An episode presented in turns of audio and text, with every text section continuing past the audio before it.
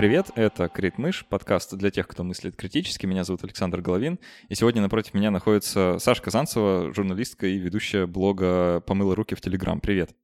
Привет! А, я думаю, что я сегодня нахожусь тут в идентичности секс-просветительницы, а, а журналистской идентичности у меня нет, несмотря на то, что я, в общем, работаю ну, ты пишешь как журналистка, для... да, пишу, и даже э, работаю как редакторка. Хорошо. Вот. А, мы как раз сегодня поговорим про секс и секс-просвет, э, что это вообще такое и зачем об этом говорить в современном медийном пространстве, что это может дать и эм, чем вообще ты занимаешься, да.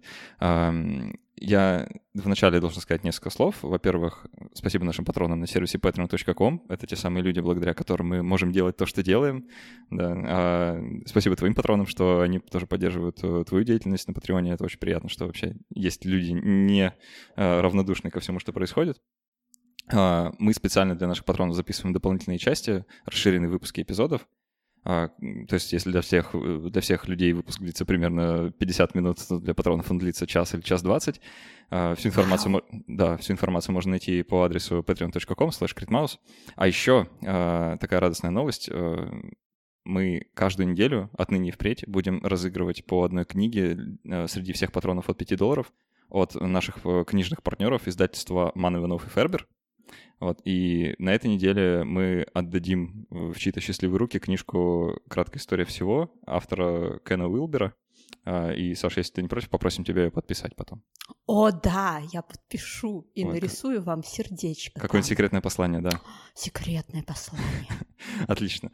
Ну что, а, давай начнем. А, давай я... я расскажу, чем я занимаюсь и про что я сегодня буду говорить. Давай. А, здравствуйте, дорогие люди всем. Меня зовут Саша Казанцева. А, я веду э, телеграм-канал «Помыла руки», который посвящен э, секс-просвету лесбийскому э, и также секс-просвету для людей других идентичностей. В целом я занимаюсь освещением тех историй про секс, которые мало освещены, мало репрезентованы, и я буду рассказывать про что именно подробнее. Еще я пишу о сексе на ваш любимый Wonderzine, и еще я э, делаю с другими классными ребятами э, квир-журнал «Открытые». И скоро я еще буду редакторкой одного американского проекта про секс-просвет. Ну, это, наверное, когда подкаст выйдет, это будет уже официальная информация. Вот, такие дела. Про что я хочу говорить сегодня? А, мы собирались с Сашей обсуждать секс-просвет и то, кому он вообще нужен, и в чем он заключается. И э, мне еще интересно говорить о том, как разные люди могут разбираться со своими сексуальными особенностями, э, ограничениями, желаниями, потребностями.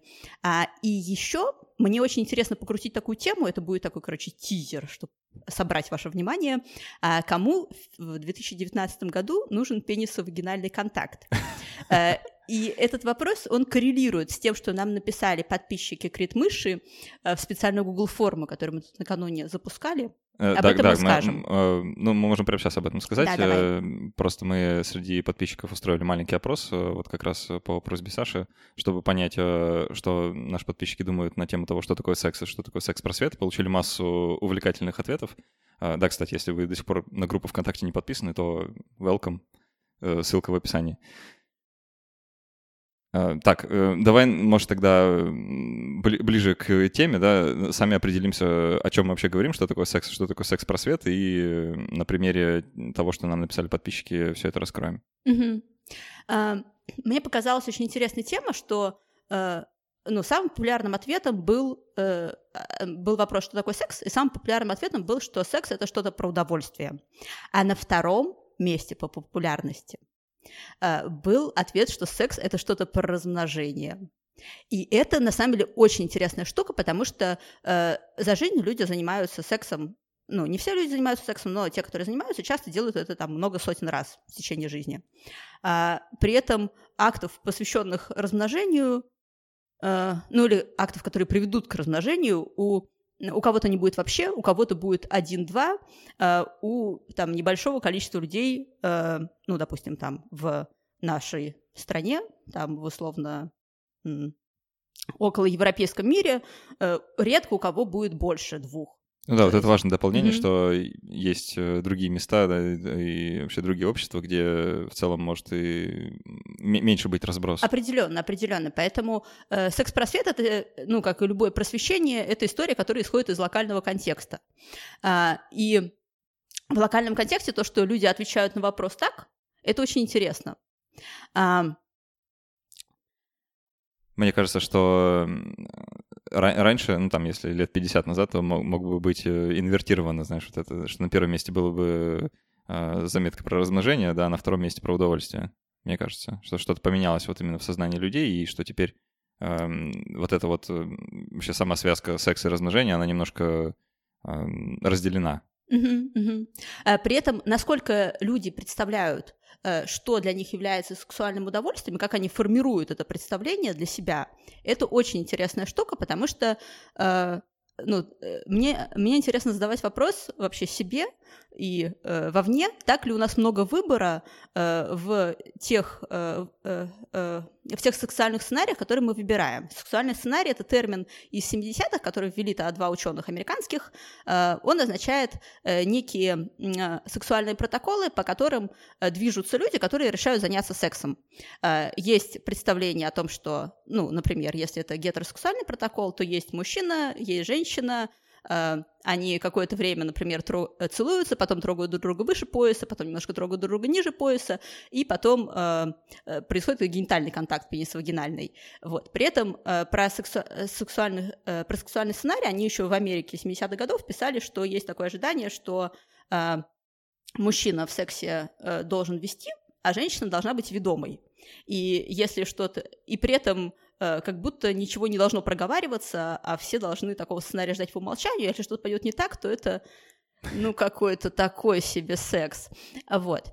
И это интересная история. Э, я эм, я лесбиянка, и в лесбийском сообществе тоже есть свои сексуальные сценарии, но у меня есть ощущение субъективное, э, что ЛГБТ-сообщество эм, чуть более свободно от каких-то вот этих сексуальных протоколов, просто потому что э, менее распространены какие-то стереотипы. Э, у меня есть гипотеза, что в, в цисгей-сообществе этих протоколов больше. Э, потому что э, ну, гей-сексуальность немножко больше изучена, чем, например, сексуальность лесбийская. Э, про, э, есть еще э, транслюди, про которых э, ну, про которых вообще очень мало исследований, которые э, очень ограничены в возможности получать какую-то актуальную для себя секс-просветительскую информацию, э, возможности получать э, актуальную для себя медицинскую помощь. Э, и вот это такая интересная история про то, э, как мы ходим какими-то протоптанными дорожками, которые придумали, э, ну, придумали какие-то люди, э, неизвестно, в общем, какие. То есть у нас очень мало информации о том, как занимаются сексом другие люди. Мы редко, смо- ну, большинство из нас, большинство из людей, которые слушают, я думаю, что редко кто наблюдал чужой секс. Ну, то есть наверное, но некоторые люди наблюдали, я наблюдала, но в целом это не такой частый опыт, который с нами случается регулярно. Это мы... вживую имеешь в виду, Да, вживую. Э, чаще мы наблюдаем ну, свой собственный секс, причем изнутри как бы собственной черепушки, изнутри своих глазниц. А, а как занимаются сексом другие люди, это скорее такое, такое э, мифологическое пространство, которое э, сложено из каких-то стереотипов и рассказов о бывших. Представление, да, представление о том, э, как надо и как как будто бы этим сексом занимаются. Э, и есть вот, такая, вот такое мифологическое поле про вот этот как будто бы правильный или стереотипный или хрестоматийный секс. Э, и и при этом секс, поскольку очень табуированная тема в обществе у нас, то фактической информации очень мало. То есть мы не обсуждаем это друг с другом свободно, как, например, там, не знаю, походы в магазин Э, или еще какие-то такие социальные ритуалы, которые мы совершаем на ежедневной основе. Хотя секс такая же распространенная история, как, э, там, не знаю, я еду в метро, я хожу на работу, я, не знаю, моюсь в душе, э, там, не знаю, совершаю косметические процедуры, что угодно.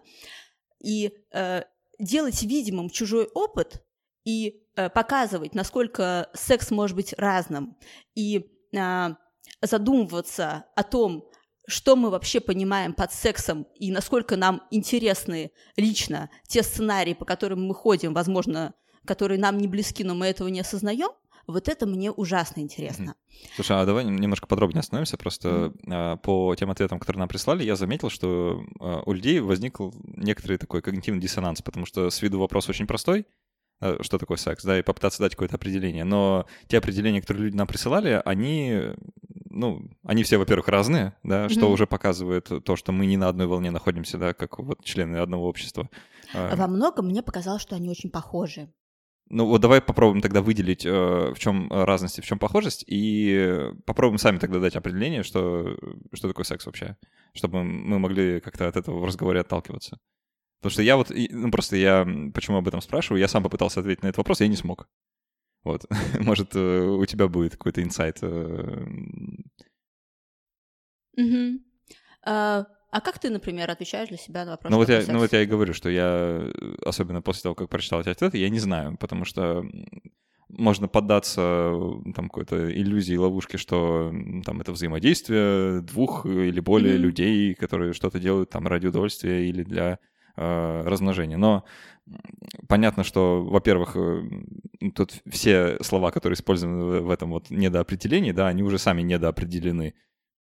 Угу. Потому что что такое удовольствие, да, как они его получают, какими способами, там, если генитального контакта не происходит, это секс вообще или нет, да, и вот... Э, да, э, в общем, по моему убеждению, секс — это э, взаимодействие добровольное и по обоюдному желанию взаимодействие между двумя и более людьми, хотя есть мнение, например, или желание некоторых людей относить мастурбацию к сексу, и это тоже, в общем, понятная история. Соло-секс – очень хороший термин я тоже его да, использую, э, взаимодействие между двумя и более людьми, часто включающие тактильную составляющую э, и направленное на э, получение удовольствия обоими этими людьми. А, вот. слушай, вот давай тогда немножко, а... немножко я попридираюсь, просто mm-hmm. чтобы понять до конца. Ты сказал добровольное. Да, есть такая история, что э, когда секс не добровольный, это сексуальное насилие, и это не секс. Э, про это э, есть всякие а, сексологические истории, а, про, э, и, ну, и с этической точки зрения, в общем, это тоже корректно, не относить насилие к сексу. Угу. Ну, ну, звучит логично вообще. Звучит то есть логично, да, есть там даже формулировки вроде действия сексуального характера и сексуальное насилие. То есть это... Ну да, понятно, хорошо. А, и про вот эти вот пресловутые гениталии а, хочется сказать о том, что э, использование гениталий в сексе это тоже такой э, протокол социальный, от которого, мне кажется, э, который, мне кажется, интересно подвергать сомнению в отношении себя и думать, хочу ли я включать э, гениталии в каждый свой секс, хочу ли я в каждый свой секс включать свои гениталии, партнерские гениталии, например, хочу ли я трогать чужие гениталии сейчас, или я хочу просто повниматься, чтобы потрогали мои, или я хочу э, там, чтобы мы повзаимодействовали гениталиями, или я хочу только потрогать партнерские гениталии, или я хочу повзаимодействовать, э, например, без генитального контакта. А, и э, мне кажется, что это такая очень важная история смотреть на секс шире, чем просто, что вот гениталии, и они каким-то образом соприкоснулись. А в этом плане интересная история, мне кажется, про непроникающий секс, потому что во-первых, секс часто свя- связывают с гениталиями, во-вторых, э, генитальный секс часто связывают с проникновением. То есть э, понятно, что вот есть эта модель из гетероцис-контакта, когда что-то куда-то всовывается. Одна гениталия всовывается в другую гениталию, хопочки, секс. А, есть, например, лесбийский секс, цис-секс, когда ну, гениталия в гениталию не всовывается, гениталии могут взаимодействовать, но это просто одна из практик, которую, ну, по статистике, той немногой, которая есть, не так много людей используют. А, есть а, история про использовать проникающие практики в лесбийском сексе тоже, она тоже такая стереотипная, но при этом, а, мне кажется, для женщин, состоящих в гетеросексуальных контактах, цисгендерных, давление вот это про то, что если у тебя есть вагина, то что-то в нее должно быть засунуто в ходе сексуального акта, это давление гораздо больше.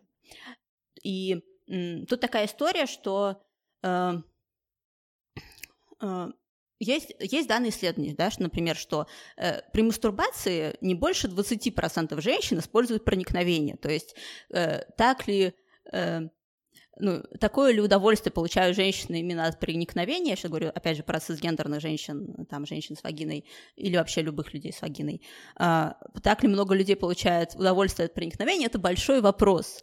И а, ну, классно, если таких людей много, но э, э, задаваться этим вопросом, а не просто ожидать по умолчанию, что в вагину во время секса должно быть что-то засунуто, это, мне кажется, интересно.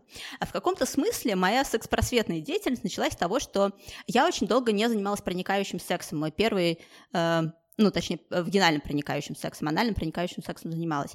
Э, мой первый э, вагинальный проникающий контакт был, когда мне был, была почти тридцатка вообще. Это был там уже какой-то пятнадцатый год моей сексуальной жизни. И мне просто не хотелось, мне просто не хотелось задействовать вагину сексе. Э, у меня был опыт э, гетероконтактов, у меня был опыт, ну, уже большой какой-то какой-то большой, наверное, такое плохое оценочное слово. Ох. Короче, был опыт лесбийских контактов, и я обычно просто всех предупреждала. Я говорила, ребята, слушайте, вот вагину я в сексе не использую, ну как-то меня вообще что-то это не прикольно. И а, э, и, э, ну и, и потом, когда, э, когда я захотела заняться вагинальным сексом, это был уже какой-то такой сознательный выбор, он там не очень просто мне дался, и где-то там еще года там три, например, я... Э, Понятно. Я немножко сейчас начинаю тонуть. Ну, ничего страшного. Короче, я занервничала. Вот. Э, смотри, эм, у меня просто есть эм, такое вот уточнение ко всей этой истории, да, эм, точнее вопрос даже.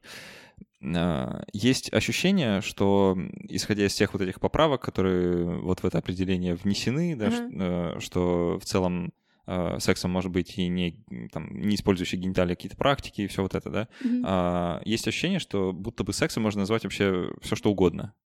Да, в общем, мне кажется, совершенно нет никакой проблемы э, называть сексом все, что хочется назвать э, сексом. Ну, Почему вот, бы нет? Вот у меня есть с этим некоторая проблема, uh-huh. э, просто потому что мне кажется, когда мы какое-то определение используем вот так э, свободно, да, что мы называем э, что угодно чем угодно. Uh-huh.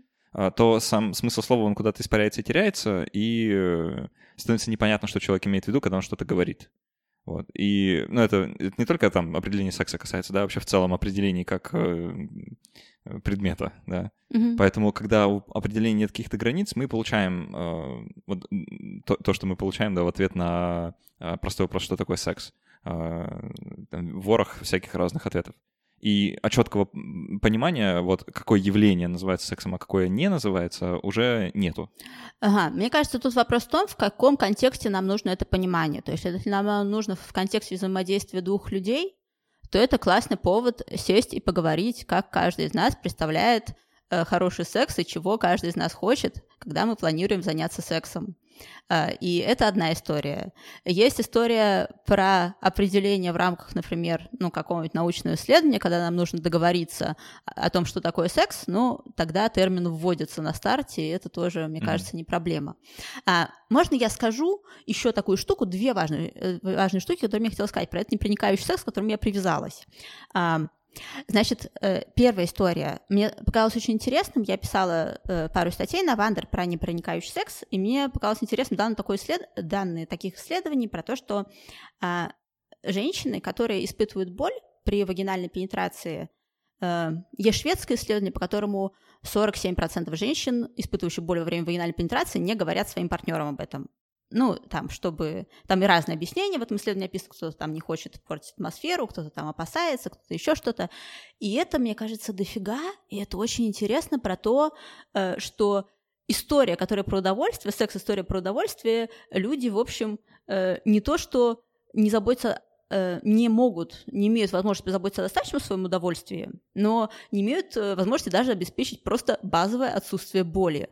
И это штука про то, почему нам важно рефлексировать секс и смотреть на секс шире и не ожидать по умолчанию, что другой человек что-то должен, потому что я думаю, что невозможно что-то проговорить, она связана с тем, что на человека давят Э, какие-то внешние ожидания усвоенные про то, как якобы надо. Это одна штука. А вторая штука, что я хочу сказать про то, что э, есть люди, которые не могут по техническим причинам задействовать гениталии в сексе. Можем ли мы сказать, что эти люди не занимаются сексом, если они э, ну, имеют сексуальную жизнь и считают свою сексуальную жизнь как ну, полноценной и э, состоятельный и все такое, мне кажется, что это некорректно. Короче, э, поэтому я за то, чтобы каждый человек сам или сама могли назвать Э, что, ну, что именно они э, считают сексом, что именно они определяют как свой секс, из чего состоит именно их сексуальная жизнь, и, а, и постоянно-постоянно спрашивать себя, э, что я хочу, что я не хочу, в чем мои сексуальные ограничения, в чем мои сексуальные потребности, как я могу сказать это другому человеку, с которым я занимаюсь сексом, и как мы можем договориться, найдя зону пересечения наших интересов. Вот это, мне кажется, очень интересный творческий процесс. Ну, это вообще, на самом деле, звучит как огромная прорва работы, которую очень э, сложно выполнять. Ну, то есть э, у нас же нет в обществе даже ну, какой-то традиции даже обсуждать сексуальную сферу, и даже между партнерами да, такие разговоры ну, малое количество пар mm-hmm. или там вообще сексуальных партнеров ведет, в принципе.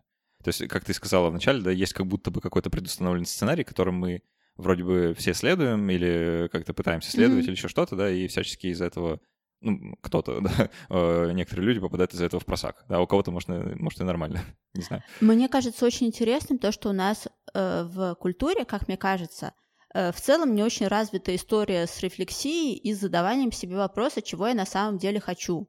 Mm. Чего я на самом деле хочу, даже если э, у меня есть какое-то внешнее как надо, которое э, висит на стенке и светит неоновыми огоньками.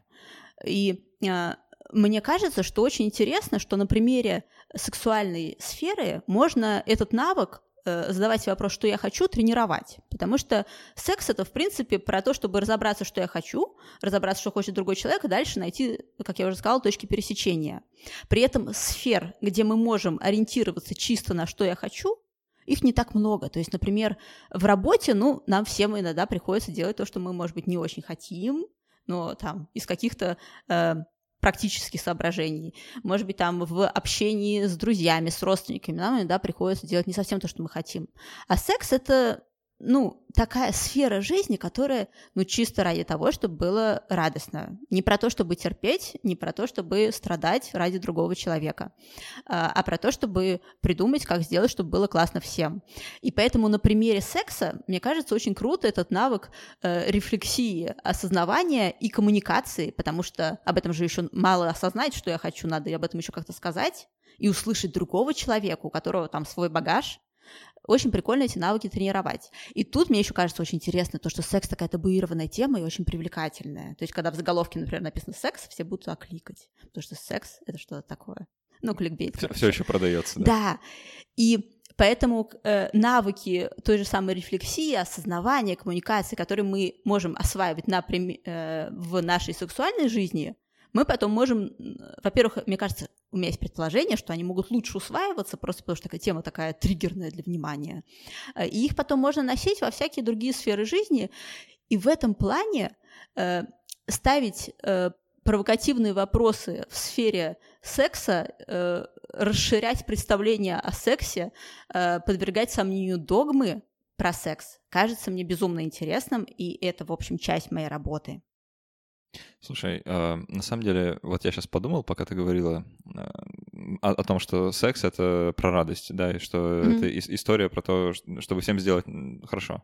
Э, мне кажется, многие люди, э, они с другой какой-то позиции подходят к сексу вообще как к явлению. Mm-hmm. Для многих это просто инструмент, э, ну или способ э, сделать что-то, чего другими способами сделать нельзя. Ну, например, добиться расположения, да, или просто заработать себе какие-то, вплоть до политических каких-то аспектов, да, политические очки, или, ну, вообще как-то использовать, э, ну, не, не просто для удовольствия, да, а для чего-то еще, типа как вот, как э, средство достижения какой-то цели.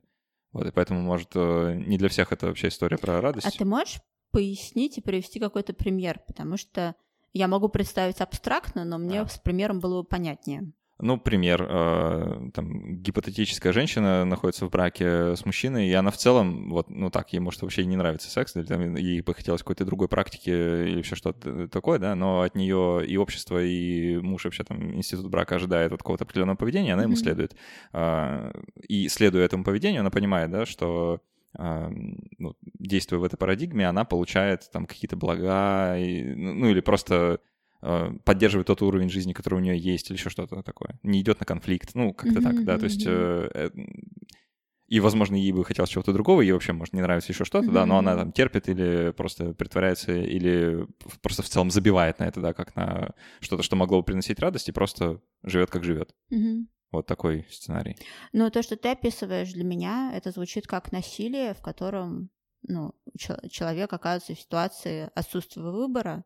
Угу. Там можно ну, рассуждать о том, на, насколько этот выбор возможен или невозможен, но вот как ты описываешь, для меня это звучит как история про насилие. Можно говорить про глобальное гендерное насилие, вот эту Тут историю. Тут какая-то такая, есть такая очень, грустная, конечно, Очень зыбкая вот какая-то грань, да, вот mm-hmm. между э, каким-то нормальным взаимодействием людей и насилием, да, мне кажется, что Хо... здесь как-то вот все очень... Да, хочется, конечно, чтобы было, возможно, равное взаимодействие между людьми, очень сильно хочется. Ну, к сожалению, пока не везде это возможно. А, давай тогда немножко переключимся и поговорим о том, что же такое, такое секс-просвет, да, потому что мы тоже получили довольно много увлекательных ответов и на этот вопрос а, от подписчиков. Эм, меня удивило, Э, и даже позабавило, что многие писали о том, что у них эм, впечатление от этого слова, да, или просто какие-то коннотации, которые это слово вызывает, связаны с Советским Союзом, внезапно, да, из-за того, что там у... кроме Лен секса есть... спецсму, да-да-да, Ленгаз, вот эти все составные слова. Мне кажется, что это немножко несправедливо к, по отношению к термину просвет, потому что э, в Советском Союзе точно было половое воспитание, а секс-просвет, так, по-моему, как раз и не было. А было половое воспитание в Советском Союзе? Э, ну, по крайней мере, было то, что так называлось, да.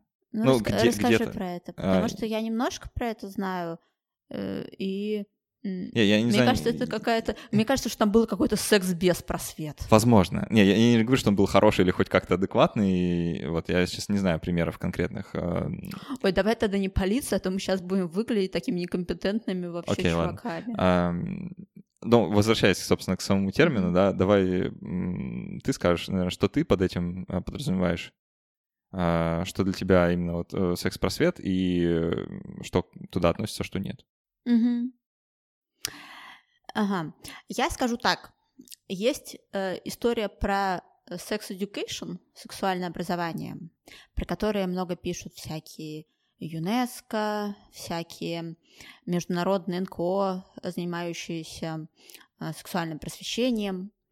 И э, очень э, часто это про э, культуру согласия, про предохранение, э, предохранение от нежелательных беременностей в контактах, в которых эта беременность возможна, или предохранение от ИППП, инфекций, передающихся половым путем.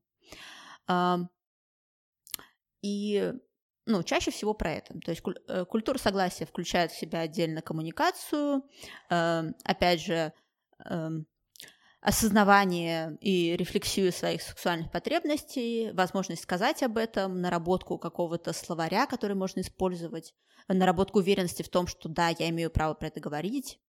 Вот, такая история. Mm-hmm. Для меня это еще, вот я скажу, для меня это еще про видимость разнообразия сексуального опыта и про развитие инструментов рефлексии вот этого своего «хочу-не хочу», а какие у меня есть физические потребности, физические ограничения, какие у меня есть психологические потребности, психологические ограничения, э, норм... и бесконечный вопрос, который, мне кажется, ну, большинство людей в нашей культуре задают себе в сексуальной сфере, это а нормально ли если? Нормально ли, если я фантазирую об этом? Нормально ли, если мне хочется вон того? Нормально ли, если мне не хочется, а вроде как все должны это хотеть? Э, нормально ли, если там, не знаю, э, я хочу вот это вот, ну, вот все такое. Ага. А, мне кажется, знаешь, тут еще должна быть такая важная часть, э, уж не знаю, как в каких-то западных программах mm-hmm. Sex Education включена ли она, а, но у многих людей есть весьма ограниченные представления о, собственной анатомии, mm-hmm. особенно об анатомии э, половых органов. Mm-hmm. И ну, ввиду того, что половая система, да, человека, она, в принципе, не особо простая система, да, и там mm-hmm. есть много нюансов, э, там, анатомических структур и функций, да, которые вот э, желательно бы знать вообще всем людям, потому что они как-то так или иначе обладают этими системами. Вот. А получается, что у нас в школах, э, ну, там, на уроках биологии все это старательно обходит стороной. Как... Где находится клитор? Где? Где? Где он? Лови его. Вот забавно, знаешь, что я, э, у меня медицинское образование, и у меня, я учился в медицинском вузе, у меня была анатомия, да, и это было до смешного э, вообще, насколько у девушек была полная несознанка на тему того, где находится этот самый клитор, да и вообще как там все устроено, особенно у тех, у кого кто там по религиозным соображениям вообще в целом не особо в эту тему может, потому что... А у мальчика было четко основание, где Конечно нет, не, не, конечно нет, разумеется нет. А, но там у нас, по крайней мере, было преимущество, мы могли просто, ну, а, по отношению к тем, кто по религиозным причинам не мог, да, мне религия не мешала, я все мог нормально учить. Вот. Mm-hmm. И в целом, понятно, что раз уж люди до вуза докатились, да, и они в целом не знают, э, как мальчики, так и девочки, да, где этот пресловутый клитор находится, или там про мужскую половую систему тоже много чего mm-hmm. не знают, а, то что уж говорить про школьников, да, которые, собственно, начинают сексом заниматься-то еще тогда. Mm-hmm. И это может вносить довольно много может и дисфорию приносить какую-то, да, потому что не, не всем понятно. А ты смотришь на картинку в учебнике, да, или там на то, что в интернете нагуглил, как должны выглядеть половые органы у нормального здорового человека, да, смотришь mm-hmm. на свои и понимаешь, что не соотносится вообще никаким образом, да, и типа вот это вообще нормально, там он не короткий, не длинный, да, или там э, нормально ли выглядит э, вульва. вульва, да, вот это все. И из-за того, что мы, опять же, об этом не разговариваем, да, может сложиться впечатление, что я какой-то не такой, там еще что-то. Да, это про э, телесную особенность, про телесность, конечно же, это очень важная часть секс-просвета. Э, мне кажется, в, э, я сейчас скажу э, про видимость разнообразия э, гениталий, а дальше мы вернемся к тому, mm-hmm. что, возможно, ты тоже хотела оговорить. Э, про видимость разнообразие гениталий, мне кажется, очень интересная тема, потому что действительно э, про... Я не знаю, как про пенисы, но я знаю, что про вульву очень часто люди переживают из-за того, э, как вульва выглядит, какого размера малые половые губы, э, там, какого размера капюшон клитора, какого цвета там все, потому что все очень по-разному. Про то, какая вульва на запах, на вкус – а нормально ли это. Есть очень крутой инстаграм, мы можем дать его в ссылочке, Вульва Галерея, там художница, может быть, ты знаешь? Я слышала об этом, да. Это очень, очень крутой инста. Короче, художница рисует каждый день э, разные, разные, разные вульвы, э, такие вульва-портреты людей разных. Срисовывает, в смысле? Да, а. да, срисовывает. И там просто э, ну, короче, все очень по-разному. Слушай, это Есть... в Инстаграме? Там, там это, это же рисуночки, рисуночки. А, рисуночки можно? Да, рисуночки-то в Инстаграме полегче. Лицемеры. Ну, такое. Вот. Есть э, гениталии трансгендерных людей, которые на э, гормонозаместительной терапии э, могут изменяться. То есть, например, э, у трансгендерных мужчин э, на гормональной терапии э, вырастает маленький пенис, э, у транс, э, трансфеминных э, персон тоже ну, там, например, пропадает способность к коррекции.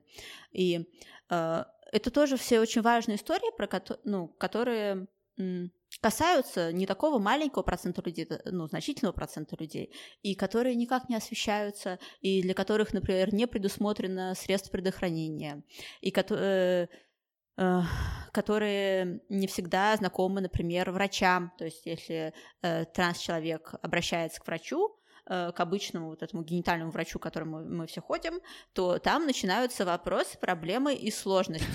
Ты сказала генитальный врач. Генитальный врач, а, да, ребята говорят, очень смешное выражение, писечные врачи. Да. Да, вот, писечные врачи. Недавно я делала на Вандерзинчик интервью с разными трансперсонами про их сексуальный опыт, и там э, э, Антон Магнитош из «Стодействия», петербургская организация транс гендерных людей, а, он рассказывал про то, как вот гинекологу с мужскими документами попасть — это целый квест. Или лишь, например, что когда ты приходишь к венерологу, тебя направляют туда по паспорту. Ты есть мужской венеролог, есть женский венеролог. И ты с мужскими документами приходишь, значит, к мужскому венерологу, и возникают вопросы, как тебя осматривать. И это тоже такая интересная тема про видимость и про э, то, как из-за табуированности темы телесности, темы сексуальности э, возникают вопросы просто на уровне получения, э, на уровне медицинских прав, на уровне э, получения базовых услуг здравоохранения. А, давай тогда вернемся опять на, шаг назад, да, к секс-просвету. а, если ты не против. Я не против. Отлично. Спасибо, что меня спрашиваешь, в принципе, согласие. Да, это правда. Стараюсь как-то привыкать. А, смотри, вся история про сексуальное просвещение, она, по идее, должна начинаться тогда, когда люди еще не э, начинают жить половой жизнью, да, чтобы они в нее входили уже как-то подготовлены, mm-hmm. да, и не наворотили дел. Uh-huh. А, у нас же, ну, по крайней мере, создается впечатление так со стороны, что дети, в принципе, узнают о сексе непонятно откуда. А, Из воздуха вообще... Да, ну, я потом в послекасте могу рассказать, э, откуда я узнал. Это уморительная, забавная история. Это на Patreon, да? Мы да, да. О, на Patreon будем травить всякие такие позорные байки. Подписывайтесь на Patreon Крит Мыши, там вообще самые-самые. А, а, тизер классный, оставим это все на потом. А, так вот, э, люди узнают о сексе откуда-то, э, как им заниматься, э, тоже откуда-то от сверстников, от пиров, из порно, откуда угодно, откуда угодно. В итоге потом, когда доходит до дела, все там рушится, идет не так, как должно, и куча разочарований, или боли, или еще чего-то, неважно. И понятно, ну вот так вот, вроде бы всем должно быть понятно, что нужно сексуальным просвещением заниматься э, ну, вот с какого-то детского еще возраста. Mm-hmm. Да, разговаривать с детьми о сексе и о том, э, чем они, вероятно, начнут заниматься уже очень скоро. А, поэтому у меня вот к тебе вопрос. Как ты думаешь, а с какого возраста вообще нужно с детьми об этом разговаривать? Э, есть ли у тебя размышления на эту тему? И э, как это может нужно встраивать в систему школьного образования или как-то отдельно, или с родителями работать? Вот как ты считаешь? Ох, ну вот я не очень угораю по всем этим системным штукам, когда мне задают вопрос, как должно быть, я говорю, что у меня недостаточно данных про это. И детский секс-просвет — отдельная история, очень сильно Э, в которую лучше привлекать э, педагогов, которые разбираются, например, там, психологии, ну, там, условно, четырехлетних детей, я подумала про этот возраст, потому что с этого возраста, если я не ошибаюсь, начинается сексуальное образование в Швеции, где считается неплохо поставленное сексуальное образование. И, э, ну, на этот вопрос я не знаю, насколько я могу ответить, но мне кажется, что э, если люди с детства привыкают относиться к сексу спокойнее, Э, чем, ну, не знаю, чем когда это что-то такое запретное, и про это можно узнать только во дворе, и чтобы мама не узнала. За гаражами. О, боже! Вот. Э, вот первая ситуация, когда это просто встроено в систему образования, что вот у нас есть разные органы. Вот есть рука, нога, есть вульва, есть пенис, есть печенка, есть матка, есть там, не знаю, яичники. Э, эта история, мне кажется, более здоровой. Угу. Слушай, ну э, вот это забавно, кстати, ты сказала, что э, людям сейчас стоит немножко попуститься, да, и перестать относиться, относиться к сексу так серьезно, ну или вот, э, ну, не знаю, убрать вот этот вот налет чего-то ужасного. Это де- про детабуизацию. Да, да, да. Вот. И хочется спросить, а почему вообще этот налет существует, и почему, ну не знаю, почему люди так э, так сложно относится вообще ко всей сексуальной истории, почему мы, почему это табуированная тема? Вот такой немножко мета-вопрос. Ну, это вопрос, да, такой про исторический какой-то экскурс. Э, я... Мне интересен другой вопрос. Мне интересно, что сейчас можно делать для того, чтобы ситуация менялась, потому что, ну, в целом, э, э не знаю, э, разбираться в устройстве э, гениталий или вообще э, заниматься каким-то сексуальным самообразованием. Э, это же такая история, которая про заботу о здоровье, про заботу о своем психологическом состоянии. В общем, это звучит и выглядит, на мой взгляд, как очень естественная штука. Почему это э, до сих пор и во многом э, является такой историей про ужас, ужас, ужас, это большой вопрос. И мне интересно, что можно делать для того, чтобы э, убирать вот это вот напряжение э, вокруг темы секса и делать э, отношение ну, людей к сексу более, более попущенным, да, более спокойным, более здоровым. Здоровым я имею в виду свободным от напряжения и... Я, я представляю себе этот мир, знаешь, там э, разговаривают два родителя, mm-hmm там, одного ребенка, второго ребенка, да, и, а чем наши дети там занимаются за закрытой дверью? А, ну, скорее всего, сексом. И они такие, ну и ладно. Угу. А ну, детям там по 15, да. и все такие, типа, ну окей, типа, ну. Ну, это действительно странно делать вид, что э, в 15 лет люди не занимаются сексом. Многие люди в 15 лет занимаются сексом. Ты занимался сексом в 15 лет? Нет. Я занималась. Вот, ну, короче, э, мне кажется, это... Ну, я, я, я бы соврал, если бы сказал, что не хотел в 15 лет заниматься сексом. Хорошо. Но ну, если что-то происходит, то делать вид, что этого нет, ну, странно. А научиться с этим обходиться и сделать ситуацию какой-то более комфортной и безопасной для всех, вот это то, что мне кажется, мне кажется, что это интересно.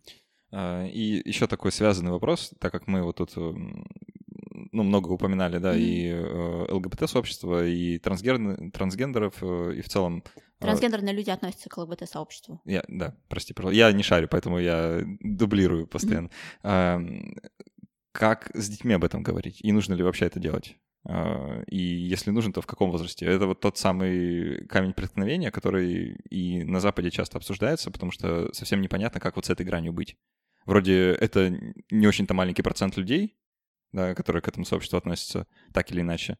А, и поэтому, ну, есть ощущение, что надо бы об этом поговорить, но как, да, и главное, когда. А в чем проблема в том, что об этом говорить? Ну, смотри, обычно обрисовывают проблему примерно так, что let kids be kids, да, давайте вы не будете детям парить э, голову вообще всякой ерундой, они сами подрастут и все поймут, и вообще зачем им ваши вот эти вот надстройки э, и странные определения из взрослого мира, пусть они... Ну смотри, короче, я помню, я помню себя там детсадовского возраста достаточно четко, там с двух лет отрывками, с четырех лет очень четко. Я помню, я читала в четыре года книжки, и там везде сюжет повторяется, принцесса и принц. И я такая, ну ё-моё, да что ж такое-то? Ну то есть мне не нравилось, что принцесса принцесса-принц. Если бы было две принцессы, я думаю, что меня бы это устроило. Или была бы хотя бы одна принцесса просто такая, в соло-варианте сама по себе. Но если бы... Э, почему э, не может быть просто книжек, где две принцессы или два принца, чтобы детям сразу показывать разнообразие? В общем, на самом деле такие книжки сейчас детские, они уже появляются на Западе, то, что переводится на русский язык, оно и сейчас у нас идет все с тегом 18+, но как бы они тоже отдельные книжки есть. И не знаю, мне кажется, так же, как говорить о гетеросексуальных отношениях, так же, как они репрезентуются в детской литературе, в детских э, фильмах, в вообще окружающих, э, окружающей детей культуре, э, также могут репрезентоваться и э, гомосексуальные отношения. Есть э, люди, там, которые э, стоят в гомоотношениях, есть люди, которые стоят в гетероотношениях, есть люди, которые пишут правой рукой, есть люди, которые пишут левой рукой, есть люди, которые блондины, есть люди, которые рыжие. Рыжих у нас поменьше, брюнетов побольше. Ну, вот такая вот история. Mm. То есть, мне кажется, это просто такая ну, какая-то большая часть реальности. И, и в чем проблема? Вот лично я не очень понимаю. Ну, я на самом деле тоже не особо понимаю. Э, ну, может, это связано с тем, что у меня нет э, своих детей, да, я пока не встал вот перед этим вопросом непосредственно, как им объяснять о том, что вообще в реальности А как существует. ты собираешься объяснять, что существуют гетеросексуальные люди, блин, цисгендерные? Ну, это тоже это, это вопрос. Это сложный вопрос, это сложный вопрос. Да. А, ну, там, наверное, про э, эту часть э, объяснения там уже кучу книжек написали, наверное, там можно что-то подчеркнуть. А как вот об этом говорить, пока еще консенсус только формируется, да, и нет, а, ну, не знаю, каких-то четких гайдлайнов, по крайней мере. Ну, если, например, у ребенка есть э, выбор читать книжку про где поженились принц и принцесса, где поженились принцесса и принцесса, то это уже снимает э, ну, с родителей часть, э, часть проблем. Если для детей есть, например, э, секс-просветительские образовательные мультики, это тоже разгружает родителей. Если у детей есть в школе уроки сексуального воспитания, это тоже разгружает родителей.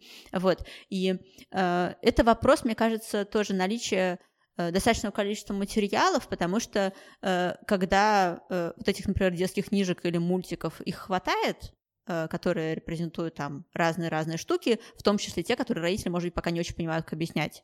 Э, это проще, когда э, этих материалов нет, и родителям приходится объяснять вещи, которые в окружающей их культуре считаются какими-то табуированными или немножко стигматизированными или такими сложными для объяснения, то, конечно, родителям сложнее. Тут еще вот такой момент, который ты, кстати, упомянула, что а, переводные книжки э, Sex Education или про секс для детей выходят у нас э, с тегом 18+. А, и это как раз вот еще одна такая часть э, всей этой истории, которую хотелось бы вот в последней четверти mm-hmm. подкаста затронуть. А, как у нас, как вообще быть законодательством, которое вообще довольно репрессивно в этом смысле, да, и поговорить с детьми о сексе так, чтобы это не стало 18+, да, mm-hmm. на самом деле совершенно сложно. Я вот не понимаю, например, вот этот эпизод подкаста, да, он должен быть 18+, вообще вот так по-хорошему mm-hmm. или нет, да, или его можно слушать людям любого возраста или только 16. И, и совсем непонятно, и по каким критериям э, это все происходит, тоже не ясно. Слушай, я, э, во-первых, я не юристка, во-вторых, э, я считаю, что э, я могу соблюдать те законы, которые я считаю легитимными, а. и не соблюдать те законы, которые я не считаю легитимными. Вот. Э, если, например, э, там есть закон, так называемый закон о пропаганде, согласно которому я должна скрывать от всех людей 18+, что я лесбиянка, ну, я не считаю легитимным и как бы скрывать не собираюсь. Ну, вот такая история. Ну, там, там, не, там конечно, все когда, там так не написано, но когда, его так применяют иногда. Да, да. И, как обычно, применить можно все что угодно, как угодно. В общем, все мы знаем, где мы живем. Когда речь идет о каких-то формальных историях, типа книгоиздания, конечно, это более сложная штука, это не просто какой-то частный разговор с подростками, э, и тут, э, ну, люди действительно выпускают 18 плюс и надеются на сознательность родителей, которые книжку ребенку купят, позаботятся, mm-hmm. принесут. Да, вот тут же вообще получается э, какая-то странная шизофрения, что э, родители должны поговорить с ребенком э, о сексе до того, как ему 18, да, но если бы они делали это публично, то э, это попало бы там под mm-hmm. какой-нибудь закон о пропаганде. Ну, вот так вот чисто технически. Что, что довольно забавно. Ну, то есть, да, мы находимся в ситуации, когда э, родители действительно, ну, которые хотят Э, с ребенком выстраивать какие-то такие отношения э, информационно наполненные, приходится говорить э, типа того, что дочка или сын, вот у нас есть законы, которые нелегитимны, сейчас мы их хакаем. Ну, такая история. Да. А, ну что, мы будем тогда постепенно заканчивать. Я расскажу еще. Ох, так жалко. Ну, мы продолжим э, в части для патронов. А, Спасибо им огромное за то, что помогают делать этот подкаст. Э, наш патрон на сервисе patreon.com. Э, подписывайтесь на патреон Саши Казанцевой. Она потрясающие статьи пишет для многих э, журналов и изданий, и вообще очень приятно и интересно читать. Саша, спасибо тебе большое, во-первых, за то, что пишешь на такую непростую тему, и, во-вторых, за то, что согласилась прийти о ней поговорить. А мы можем внизу еще дать ссылку на подборочку моих статей. Обязательно. Да. Мы уже, вот за кадром сидит Ира, она уже все подборочки написала, скорее всего. Нет. ну, в любом случае, э, люди, когда это слушают, они могут перейти в описание подкаста и посмотреть э, все ссылки на те статьи, во-первых, которые ты упоминал, во-вторых, те, которые ты захочешь туда прикрепить. Вам спасибо, что слушали. Напоминаю, что у нас идет розыгрыш книжки от нашего книжного партнера издательства Ман Иванов Фербер. И вот сейчас мы начнем записывать дополнительные части, и я попрошу Сашу ее подписать для одного из слушателей. Участвуют в розыгрыше все наши патроны от 5 долларов. А так все. Спасибо, что были с нами. До встречи через неделю и пока. Спасибо, пока.